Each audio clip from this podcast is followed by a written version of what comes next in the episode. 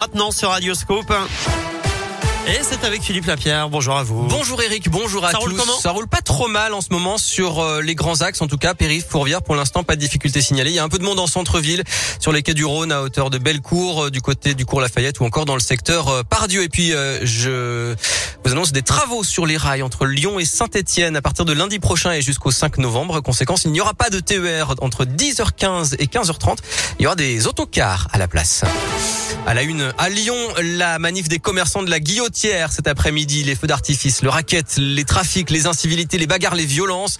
Ils dénoncent le climat d'insécurité dans le quartier. Ils vont baisser les rideaux à 15 heures. Illustration de la situation, la police avait mené une opération mardi autour de la place Gabriel Péry. Bilan, 6 personnes arrêtées, 116 kilos de tabac et 171 grammes de cocaïne saisis.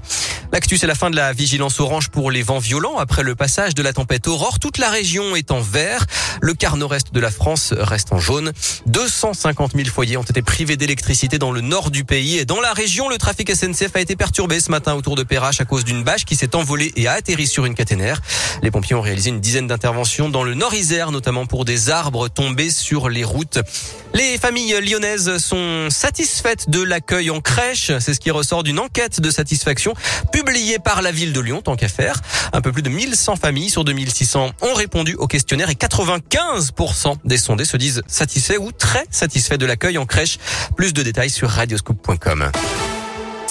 Le foot est le dilemme de l'OL avec une fin de semaine très chargée. Les Lyonnais jouent ce soir à 21h sur le terrain du Sparta Prague en Ligue Europa, mais ils enchaîneront dès dimanche à 13h à Nice en championnat. Ça laisse très peu de place à la récupération. Gaël Berger et du coup l'entraîneur Peter Bosch va devoir faire un choix. Oui, alors il faut déjà prendre en compte un paramètre important sur un plan strictement sportif. Le match de dimanche en championnat contre un concurrent direct au podium est plus important pour la suite de la saison de l'OL que celui de ce soir parce qu'en Coupe d'Europe, les Lyonnais ont très bien débuté. Ils ont gagné leurs deux premiers matchs. C'est donc un match qui pourrait permettre à des joueurs habitués au banc des remplaçants d'avoir une chance de se montrer.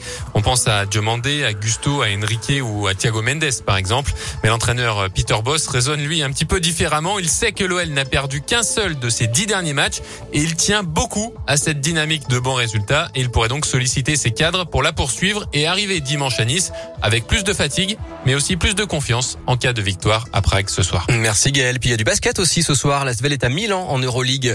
Le retour d'Astérix avec un 39e album aujourd'hui. Astérix et le Griffon. Et puis Musilac a annoncé hier soir les 20 premiers noms du festival 2022. Ce sera l'édition des 20 ans avec une pluie d'artistes Radioscoop. Benjamin Biolay, Attic, M, Tonzenai ou encore euh, Vianney. Et puis Angèle aussi qui d'ailleurs sort son nouveau titre aujourd'hui et qui sera avec Vincent sur Radioscoop demain de 18h à 20h. Très bel après-midi.